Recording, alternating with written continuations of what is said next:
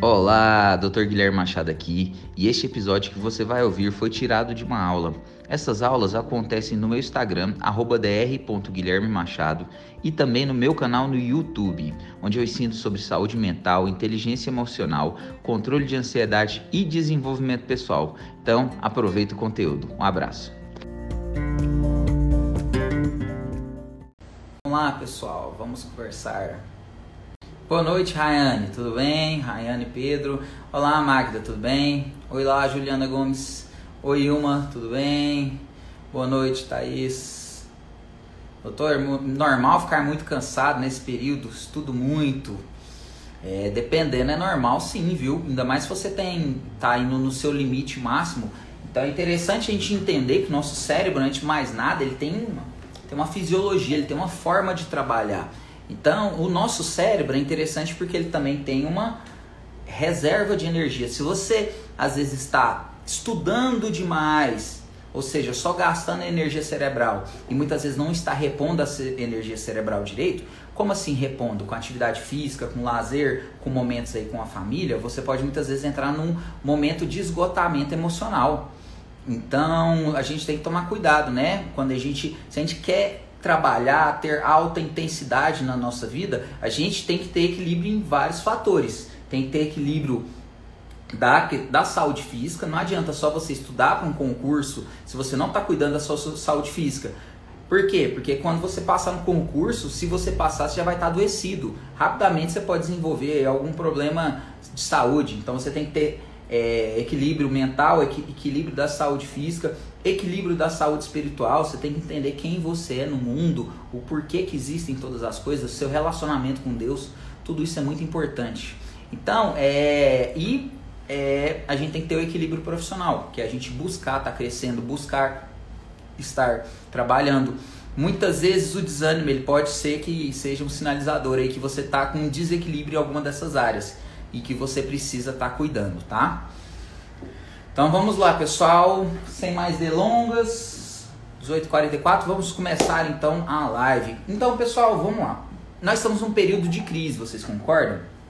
É, veio a pandemia, eu vou tirar, eu vou tirar os, desativar os comentários aqui, é, para depois eu abrir para as perguntas, tá? Quem quiser fazer pergunta, manda aqui nesse nesse bloco de perguntas, nesse, nesse ponto de interrogação que tem ao lado da caixa de comentários, que ao final eu vou estar respondendo, tá bom?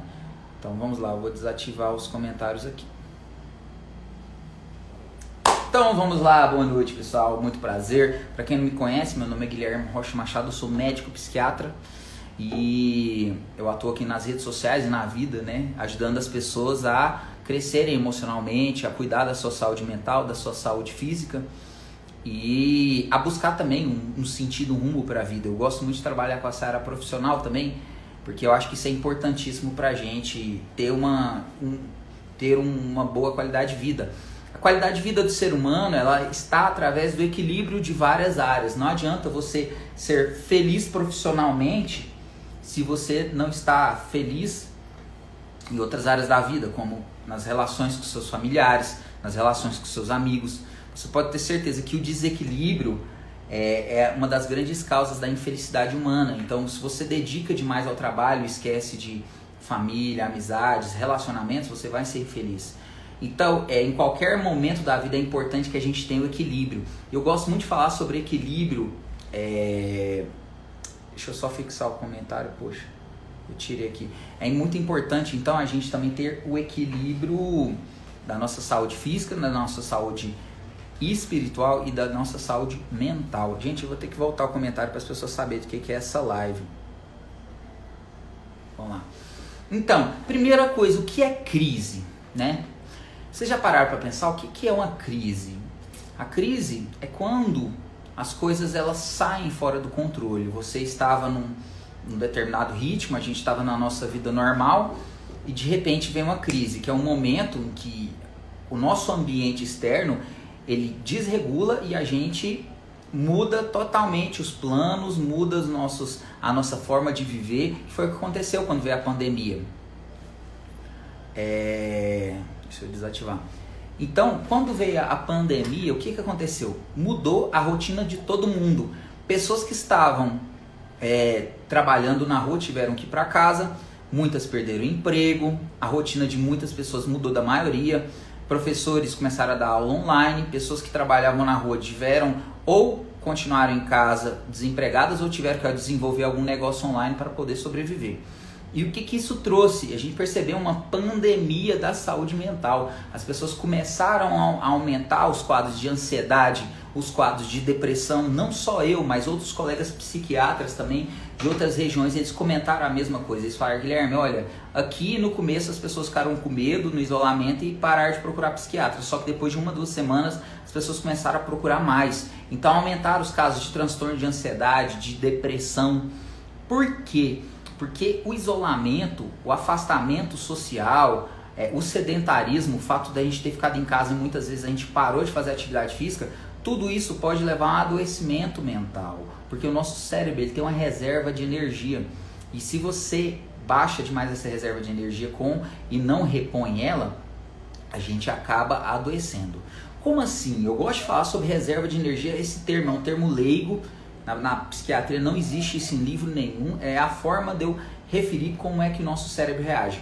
Imagine que o nosso cérebro tem uma quantidade de energia, que são os neurotransmissores, que são os hormônios que a gente tem. Quando a, gente tem uma quantidade X, quando a gente começa a passar por estresse, por exemplo, a gente está trabalhando, acordando cedo, muitas vezes a gente está dormindo mal, a gente passa um problema na vida, sei lá, termina um relacionamento, muda de emprego, perde o emprego, a gente vai perdendo essa reserva de energia. Só que existem hábitos que fazem a gente aumentar a reserva de energia do cérebro, como atividade física, lazer, ter um propósito, é, convivência com amigos, com família. E assim funciona o cérebro. Você perde e ao mesmo tempo você reconstrói, você ganha. O que aconteceu na pandemia? A gente começou a perder, começou a ficar em casa, isolado, passando muito estresse, problemas financeiros por conta de desemprego. E os fatores que eram proteção, como socialização, atividade física, alimentação adequada, a gente começou a não ter. Ou seja, a gente antes repunha e regulava a balança, agora a gente está, a balança está aqui embaixo. Não é à toa que muitas pessoas começaram a manifestar sintoma. E quando o nosso cérebro começa a ter um balanço energético negativo, o que acontece? A gente começa a gerar sintomas, entre eles quadros depressivos, em que a pessoa fica extremamente triste, angustiada, o humor fica entristecido ou a pessoa fica muito irritada, começa a ter falta de prazer em tudo. Nada tá bom, antes gostava de fazer várias coisas, hoje em dia não gosta de fazer nada. Começa a ter falta de energia, muitas vezes dorme à noite, não consegue dormir direito, durante o dia tem muito sono. Muitas vezes dorme a noite inteira, mas durante o dia continua cansado esse cansaço, ele é um cansaço físico, não é simplesmente uma coisa psicológica. Ele é um cansaço físico, que é isso que muitas vezes a depressão pode causar. Outras manifestações são manifestações ansiosas do esgotamento. Ah, o coração seu, a ansiedade, ela faz liberar adrenalina no corpo. Então seu cérebro ele começa a preocupar com coisas no futuro, imaginar coisas que podem dar errado e aquilo fica consumindo seu cérebro. Um mar de pensamentos negativos começam a, a vir e você muitas vezes não bloqueia, não processa eles e aquilo vai gerando uma descarga de adrenalina no seu corpo, seu coração começa às vezes a acelerar, você começa às vezes a sentir falta de ar. Algumas pessoas apresentam tremores, algumas pessoas apresentam formigamento, dores musculares. Todos esses podem ser sintomas, inclusive zumbido auditivo, tontura. A ansiedade ela é um, uma emoção normal do ser humano, porém ela pode se transformar em algo patológico, que a gente chama de transtorno de ansiedade. O transtorno de ansiedade ele tem essa manifestação desses sintomas físicos e cognitivos. Então a pessoa que começa a entrar no esgotamento, seja devido à quarentena ou por outras crises que acontecem na vida, a pessoa começa a ter cansaço, fadiga, parece que já não consegue exercer as atividades como antes. Eu tenho tido muito relato de estudantes pré-vestibulares Doutor, eu estou em casa o dia inteiro e meu estudo não rende, eu estou cansado. Às vezes eu sinto falta de ar, eu penso que eu estou com Covid. E eu faço exame, dado negativo, o que, que é que eu estou? Muitas vezes é o que? Um quadro de ansiedade, um esgotamento emocional. Então, a crise, ela gera uma turbulência no nosso cérebro. A crise, nós falamos da pandemia, mas vários tipos de crise podem, podem vir na nossa vida. Por exemplo, de repente você pode ter uma crise financeira muito grande. Você está com um patamar financeiro bem, de repente acontece alguma coisa, seu negócio dá errado, alguém deixa de te pagar, ou você toma um, você toma um cano de alguém, de repente você entra em crise. O que, que acontece nesse cérebro? O cérebro ele é meio que chacoalhado, ele entra em turbulência. E você, se você se deixar, deixar se levar pela onda da crise e não parar e esperar e analisar racionalmente, você não vai ver saída para a solução. Então a crise, quando ela vem, muitas vezes a nossa parte emocional ela fica muito afetada e ela não deixa a nossa parte racional agir. Então o primeiro ponto é esse: a crise ela nos cega inicialmente. A gente toma aquele susto, imagina que vai ser o fim e a gente não consegue ver crise, a gente não consegue ver saída. E o que acontece? O que que fa é, como a gente faz para poder reagir diante de uma crise? O primeiro ponto que você tem que entender é que existem alguns fatores que a gente pode manter no dia a dia que nos ajudam a, a suportar crises de uma forma mais branda. Por exemplo, se você termina um relacionamento, mesmo sabendo que às vezes era um relacionamento ruim, você ainda você vai ficar de luto. Como assim? Ah, vou, você, o seu cérebro ele vai entrar num luto, que é um tempo que ele demora a processar que acabou o relacionamento, que você não vai ver mais aquela pessoa, que você não vai conviver mais com ela, e esse período te gera dor. Se você, nesse período, você parar, se avaliar, ter um autoconhecimento, entender o que, que aquilo é, ah, relacionamento não dava certo, a gente já brigava tinha muito tempo, é, ele era mal educado comigo, não me tratava bem, não é isso que eu quero para minha vida. Se você para e usa a sua parte racional do cérebro, você encontra os motivos, você consegue encontrar saídas para a crise. Então você de repente está em luto e fala: Olha, não vai dar certo esse relacionamento? O que, que eu vou fazer? Eu vou ficar parado em casa chorando? Vou nada, mesmo sofrendo. Eu vou pegar uma roupa, eu vou fazer uma caminhada, vou encontrar com uma amiga, vou encontrar com alguns colegas eu vou começar a ver um filme, vou ler um livro e vou, vou fazer uma terapia, vou me fortalecer emocionalmente para que esse luto passe e eu comece a melhorar. A crise, muitas vezes, ela vem e em vez de. As, é, a crise, muitas vezes, ela é uma oportunidade para a gente sair de um buraco que a gente sempre se encontrou. Como assim, Guilherme? A crise, muitas vezes, é, ela serve para a gente sair de um buraco. Você imagina que às vezes uma pessoa tem uma ansiedade elevada a vida inteira e nunca procura um médico, nunca.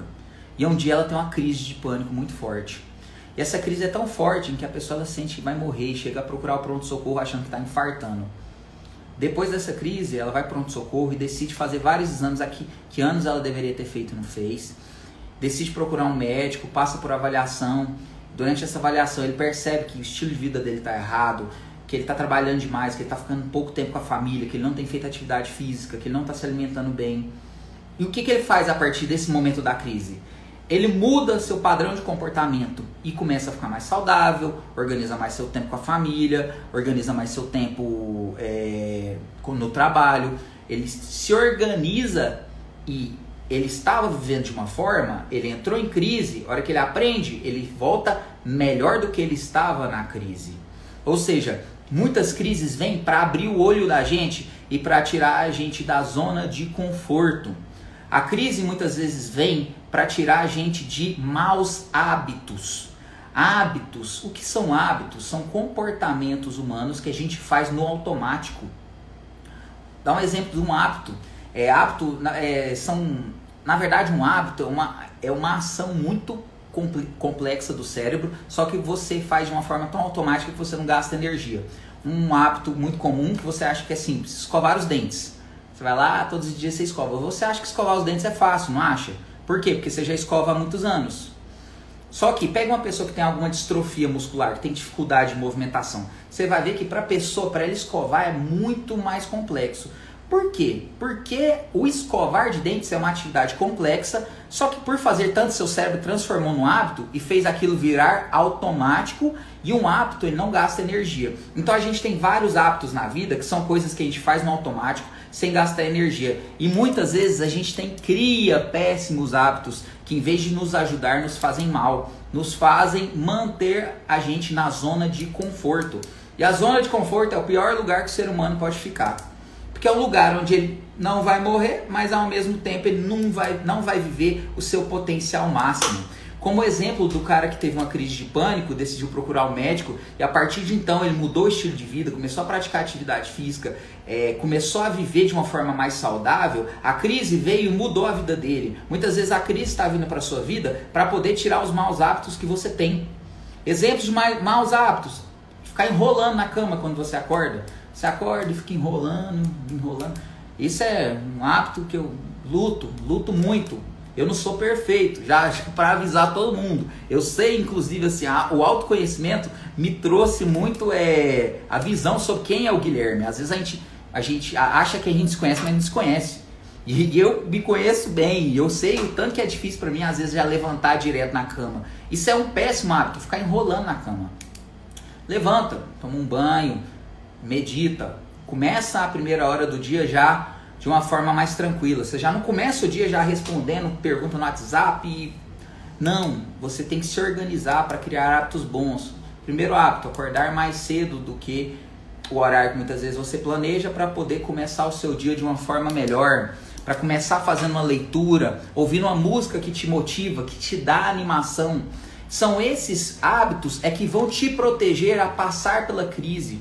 Durante a crise você vai se avaliar, você vai avaliar como é que está seu emprego, como é que está seu relacionamento, como é que está sua família. Não é à toa que durante a pandemia houve tantos divórcios. Por quê? Porque as pessoas voltaram para casa e começaram a ver o que, que realmente era o relacionamento deles.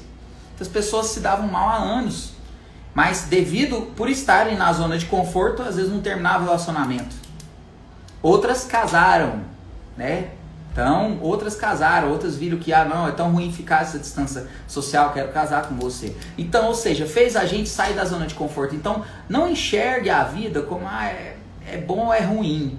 A vida é o que você transforma ela. Você pode muito bem falar mal de uma coisa ou falar bem da mesma coisa. É o seu ponto de vista que vai mudar tudo. Então, enxergue a, os, as crises como um desafio para te fazer crescer. Outro tipo de hábito ruim, ficar nutrindo pensamentos negativos. Como assim nutrir pensamentos negativos? Cultivar. Pessoal, entenda bem, se você tem um transtorno de ansiedade, um transtorno depressivo, você precisa de tratamento médico, tratamento psicológico. E isso vai te trazer pensamentos negativos intensos que vão invadir sua mente o tempo inteiro. Estou falando de pessoas aqui que não estão adoecidas, mas que têm a mania de ficar cultivando pensamentos negativos, que é, em vez de você pensar na solução, você vai ficar pensando só no problema. Ou seja, entramos em pandemia, estou parado em casa, antes eu vendia, eu vendia coisas na rua e fica em casa chorando. E não faz mais nada, acorda de manhã e fica o dia inteiro chorando. Você tem que parar, bloquear esse pensamento negativo. Como é que você vai fazer? Você vai buscar uma solução para ele. Ou seja, você está em casa, está parado, não está conseguindo fazer vendas. O que você vai fazer? Busca formas. Como é que eu posso vender de casa?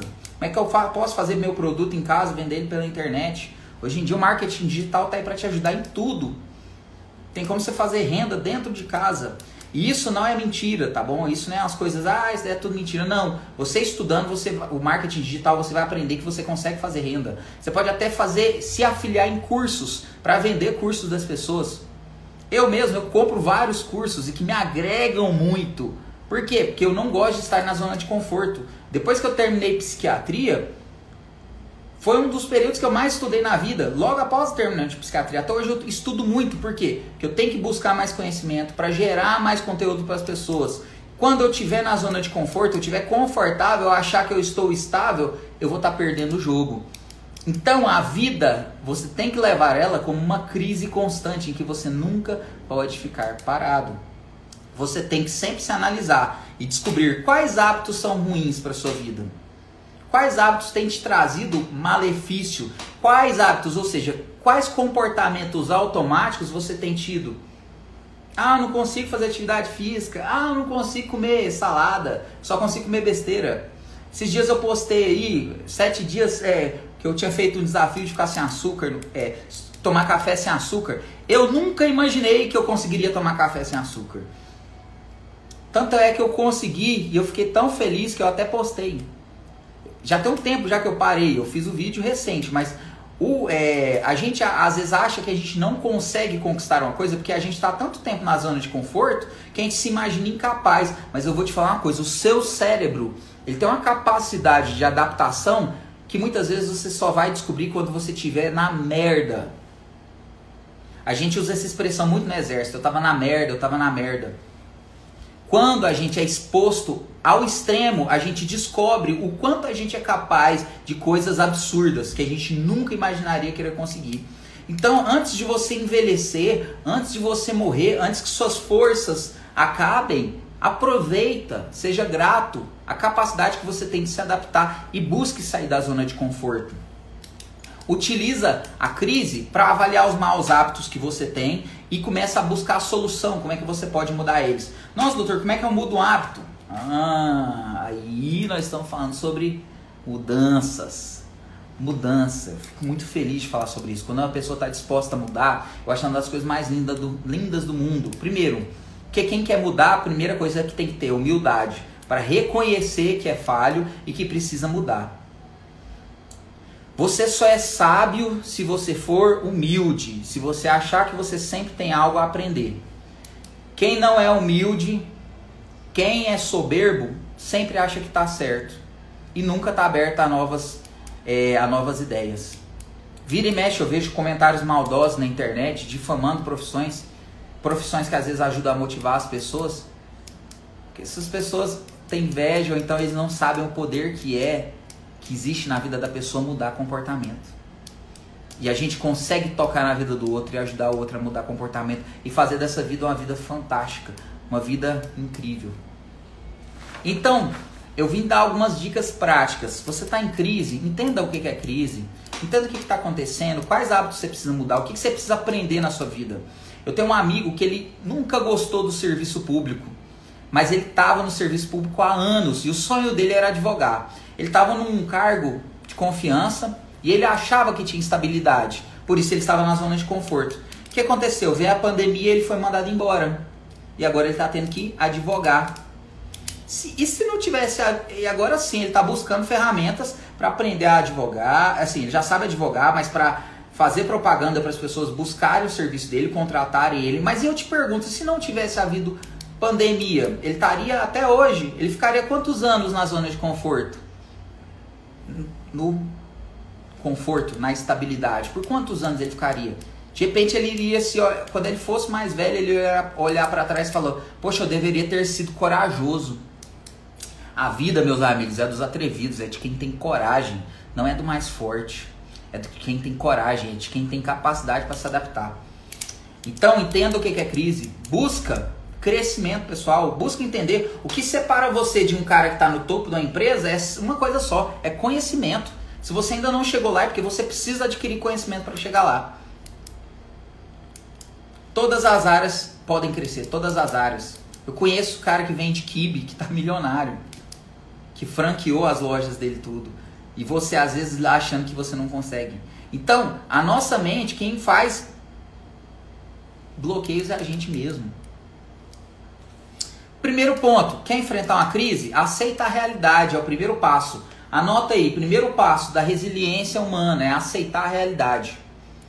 Para de negar o que está acontecendo. Pessoas, pessoas que são covardes tendem a negar a situação. Às vezes vai no médico, vê exame, vê tudo, ah, não tô com esse trem não, isso daí é mentira do médico. Vira os olhos e se nega a enxergar. Esse é o primeiro ponto. Para de negar a realidade. Se você está com um problema, ok, existe um desafio para você. Problemas são desafios que servem para você aprender alguma coisa, a ser resolvido. Quando você está no nível 1 e chega um desafio nível 2, você aprende a passar esse desafio nível 2, certo? Você aprende. Aprendeu? Puf, vai para o nível 3. Quando você estiver aqui no nível 5, quando chegar no desafio nível 3, ele vai ser fraco para você. Vamos por um exemplo, uma pessoa que resolve aí é um estudante de medicina, está no primeiro ano e vem uma pergunta sobre hipertensão arterial. Ele não sabe o que é hipertensão, mas ele vai lá, estuda, estuda e aprende. Quando ele estiver no quinto ano, ele já sabe tanto de hipertensão arterial que qualquer coisa que você perguntar ele já vai saber. Mas por quê? Porque teve que gastar tempo para estudar. Aquele desafio do início fez ele crescer. Desafios nos fazem crescer. ou nos fazem ficar parados e chorando. Qual, qual dos dois vai ser você? Que vai ficar parado chorando ou que vai decidir levantar voo? Não entre em negação. Se você tem um problema, acredite, você tem um problema, mas existe formas de vencer ele. Busque soluções. Ah, doutor, não estou conseguindo. Deixa eu comprar um pacote de internet. O meu tá quase acabando. Só um momento. Voltei. Aí, ó, surgiu um problema. Tava acabando o pacote de internet. O que, que eu fiz? Fui lá e resolvi. Mas é porque esse é um problema que eu já sabia. Né? Então, um exemplo. Então, busque soluções. Se você não sabe resolver um problema, pergunte para quem já passou pela mesma situação e sabe resolver. Então, ande com pessoas que, que estão onde você quer chegar. Se você ficar numa roda em que as pessoas elas estão sempre no mesmo lugar, elas não estão desenvolvendo, não, quer, não estão chegando onde você quer chegar, a não ser que eles sejam seus amigos, você esteja ali apenas por lazer, você não vai aprender nada. Então, se você quer desenvolver alguma área, você tem que buscar pessoas que sabem mais que você, buscar cursos, buscar é, experiências, estágios, buscar conselhos, conselhos de pessoas que já passaram por isso. Se você não sabe resolver um problema e não está conseguindo, não repete a mesma coisa. Albert Einstein que falou que loucura é você tentar resolver o mesmo pro, o problema da mesma forma sem ter resultado. Você vai tentar sempre da mesma forma, você vai bater com a cara no poste. Não adianta. Então, chegou uma crise, tem autoconhecimento. Perceba quais são suas falhas, Quais são os seus pontos negativos onde você precisa de ajuda? Se precisar, busca ajuda. Quem, depois de um tempo você estiver bem, você vai poder ajudar outras pessoas. Então busque pessoas que sejam luz na sua vida, que você em breve vai ser luz de outras. Segundo ponto, uma pessoa com resiliência, que tem uma resistência emocional forte, uma resiliência é uma capacidade né, de suportar uma situação difícil, que tá contra as probabilidades de você vencer e você passar ainda melhor do que você estava antes, você sobreviver ainda mais forte. Então, uma das grandes características é busque ser criativo, buscar soluções criativas, treine a criatividade, treine e expandir sua mente. Existem formas de você fazer isso. A criatividade ela pode ser treinada. Quanto mais você lê, quanto mais assunto você você estuda, mais você sabe de saídas para resolver. Eu gosto muito do Pedro Superti. Ele ensina bastante sobre mercado, sobre marketing. E no livro ele fala que criatividade não é você inventar uma coisa que não existe. É você usar coisas que já existem e juntar elas. Vou dar um exemplo. Ele fala sobre o que, que é um. Você gosta de bolo de chocolate? Gosta? Eu gosto. Você gosta de sorvete creme? Muito bom os dois, né? Agora junta os dois. Petit gâteau. Olha que maravilha. Você transformou um valor de duas coisas em uma coisa que vale muito mais do que as outras duas isoladas. Outro exemplo de criatividade que eu achei fantástico. É, você gosta de beber água, gosta. Gosta de beber água gelada, sim. Mas só que você esquece de beber água. Então, faz um bebedouro, instala nele um alarme que toca de 4 em 4 horas, de 2 em 2 horas para você tá, para te lembrar de beber água e que ele ainda mede a temperatura para você beber uma água sempre geladinha. Ou seja, você não criou o bebedouro, você não criou o alarme, você não criou o termômetro, mas você juntou os três e criou uma solução. Criatividade é isso. Como sair de crise se conhecendo, retirando os maus hábitos que você tem, seu sedentarismo, sua alimentação ruim, sua procrastinação, mania de ver TV quando você poderia estar lendo, ou ouvindo um audiolivro se você tem muita dificuldade de ler. Quanto mais repertórios você tiver, mais facilidade para sair de uma crise. Uma crise, a felicidade não é estar sempre alegre. Crises são partes da vida e são partes essenciais para o crescimento humano. Não acredite que a vida é só alegria. Não, a vida é muita tristeza também. Inclusive, Muitas pessoas que querem saber o sentido da vida em momentos de tristeza, não é a hora de saber isso. Você vai saber depois. Existem momentos na vida que são de luta, de coragem, de resistência. E outros que são de apreciação. Então, muitas vezes na crise você está num momento de resistência, em que o que a vida espera de você é que você seja forte, que você seja criativo, que você busque soluções. Como lidar com crises? É assim. Descubra quem é você, pega seus maus hábitos. É, eu vou abrir aqui agora, tem algumas perguntas. Caixa de perguntas. Quem tiver alguma pergunta, manda aqui ao lado dos comentários. Eu vou reativar os comentários. Olha só, pessoal, que interessante, ó, 62 pessoas presentes. Fico lisonjeado com a presença de vocês. Pessoal, manda, não manda pergunta aqui na, na, na ficha, é, na, nos comentários, porque é muito difícil de ler. Ó. Sou de muita sorte ter você como meu psiquiatra e do meu filho. Maravilhoso. Doutora Patrícia Quintana, minha, nossa amada psicóloga. Vocês dois são maravilhosos. Obrigado, viu, Ilma? Obrigado pelo pelo carinho. Do... Maria Goretti, não, eu não fiz o método CIS, viu, Maria Goretti? Mas eu acho interessante. É, vamos fazer algumas perguntas, vamos lá.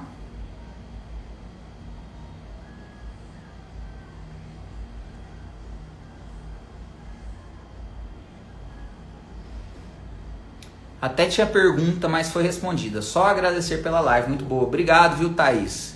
Parabéns e continue aí seu Instagram. Pegar outra pergunta. Mesmo em momentos de crise, você acredita que há um tempo de aquietar para que tenhamos força para vencer? Sim, estar em crise não significa estar o tempo inteiro abalado. Eu, eu acho que é isso que eu quero que vocês entendam. Quando a gente está em crise, gente, existem formas da gente acalmar a nossa mente. Porque se você estar, estiver em estado de alerta o tempo inteiro, você não aguenta. Então, por exemplo, existem formas de você acalmar sua mente através da meditação, através de atividades físicas, de lazer, através da sua fé, você orar, você falar com Deus, você ter o seu contato com a sua parte espiritual, com o divino. Tudo isso ajuda. Porque o sentido, o significado da vida, é o sentido do, do que a gente está passando vai nos conectar de dias ruins hoje para dias prósperos amanhã. Então, sim, em momentos de crise, existe um tempo em que a gente aquieta, a gente pode respirar. A crise é isso. Para passar pela crise, você tem que se acalmar para que sua, sua área racional age você encontre saídas.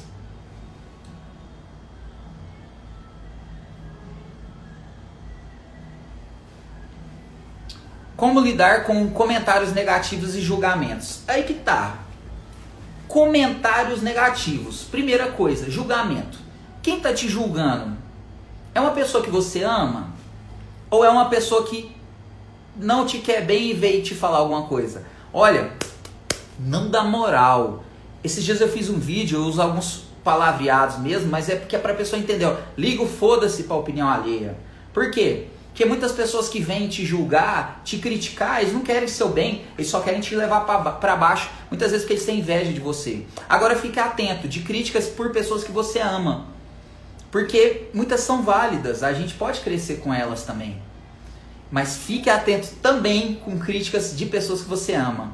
Por exemplo, muitas vezes seu pai, sua mãe, eles não querem que você abra um negócio novo, que você busque coisas novas, não porque eles não te amem, mas é porque eles te amam e eles querem ver você em segurança. E muitas vezes a segurança não é o caminho certo. Muitas vezes você sair da zona de conforto não quer dizer segurança. Então tem que tomar cuidado até com os conselhos de pessoas que te amam. Por exemplo, às vezes você termina um relacionamento que você estava fazendo tudo errado.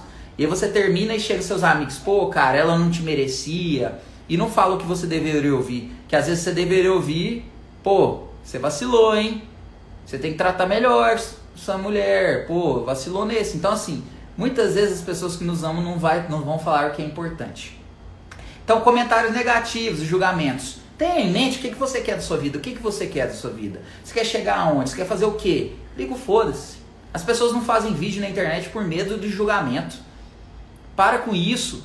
Isso é egoísmo nosso. A gente tem uma imagem a zelar.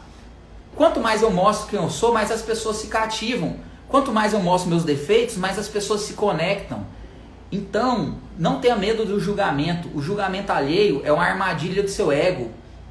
Seu ego ele não quer ser ferido. Então, não importe com julgamentos, viva a sua vida. A Sutil Arte de Ligar o Foda-se é um bom livro. Eu gosto dele também, viu, Lenin?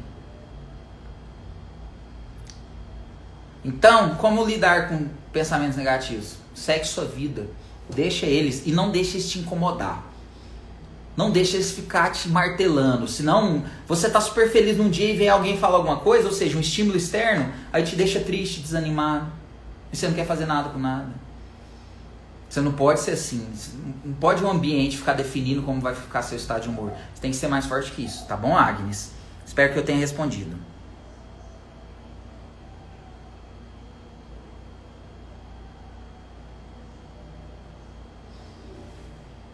Nome do livro que eu falei sobre criatividade, do Pedro Superti, chama Ouse Ser Diferente. Ouse Ser Diferente, do Pedro Superti. É um livro maravilhoso, tá bom, pessoal? Muito bom, muito bom mesmo. No Desafio Mente Bativa eu ensino alguns conceitos que ele ensina no, no livro. Qual a diferença entre psicologia e psiquiatria? Psiquiatria é uma área da medicina em que a gente trabalha principalmente com medicamentos com os pacientes não só com medicamentos, a gente também orienta estilo de vida, alimentação, a gente pede exames, parte hormonal. A gente é o médico que trabalha com a área do cérebro, a gente regula os hormônios do cérebro.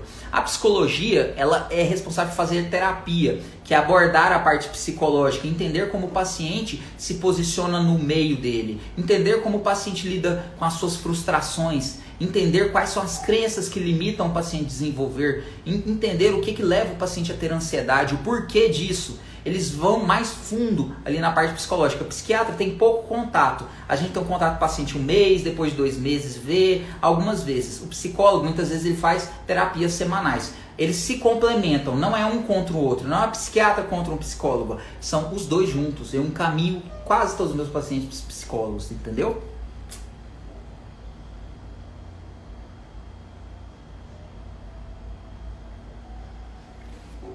Doutor, a pressão arterial pode subir por causa do emocional? Sim.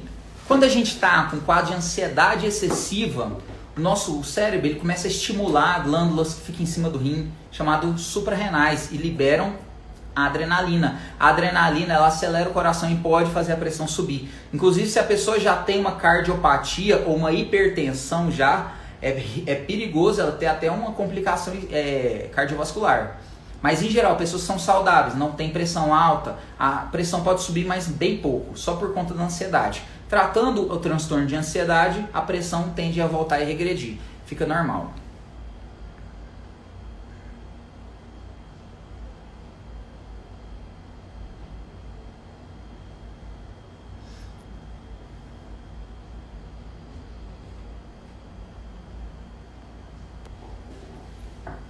Doutor Guilherme, como saber se estamos com ansiedade patológica? Olha, é, muitas vezes vai precisar de um profissional te avaliar, seja um psiquiatra ou um psicólogo. Mas qual é a diferença? A ansiedade ela é uma emoção que vem de uma preocupação com o futuro. Por exemplo, é, você tem uma prova amanhã, então você fica ansioso hoje por conta dessa prova. Então o que você vai fazer? Você vai buscar uma solução, você vai estudar. Se você estuda para a prova, você se sente mais tranquilo, certo? Então a ansiedade, é, a ansiedade boa, que é essa emoção, a gente nunca perde. Não tem como uma pessoa deixar de ser ansiosa nesse sentido. Agora, a ansiedade patológica já começa a gerar sintomas físicos e psicológicos no paciente. Pode alterar o sono, pode a pessoa começar a demorar a dormir ou acorda no meio da noite, pode dar dificuldade de raciocínio, dificuldade de memória, prejuízo de cognição, pode dar sintomas como taquicardia, sensação de falta de ar, formigamento, a pessoa pode chegar a ter uma crise de pânico, que é uma crise de ansiedade tão forte em que ela acha que ela está morrendo. Quando ela vai no pronto-socorro, faz exames, vê que não era nada daquilo, que era simplesmente uma crise de pânico, que ela tem que buscar tratamento, tá bom? Então, pessoal, um prazer muito grande estar com vocês. Agora eu vou lá ficar com a minha família, tá bom? Já foi um dia de atendimento. Muito obrigado por tudo, pelo carinho de todos. É, obrigado pelos comentários aqui do pessoal. Gente, fica com Deus. E até a próxima live. Em breve eu vou fazer mais live aí pra gente. E quem, quem tiver interesse, entra lá no grupo do WhatsApp pra entrar no Desafio Mente Bativo. Vai abrir a segunda turma, tá? E fresquinha as aulas. Um abraço, até mais.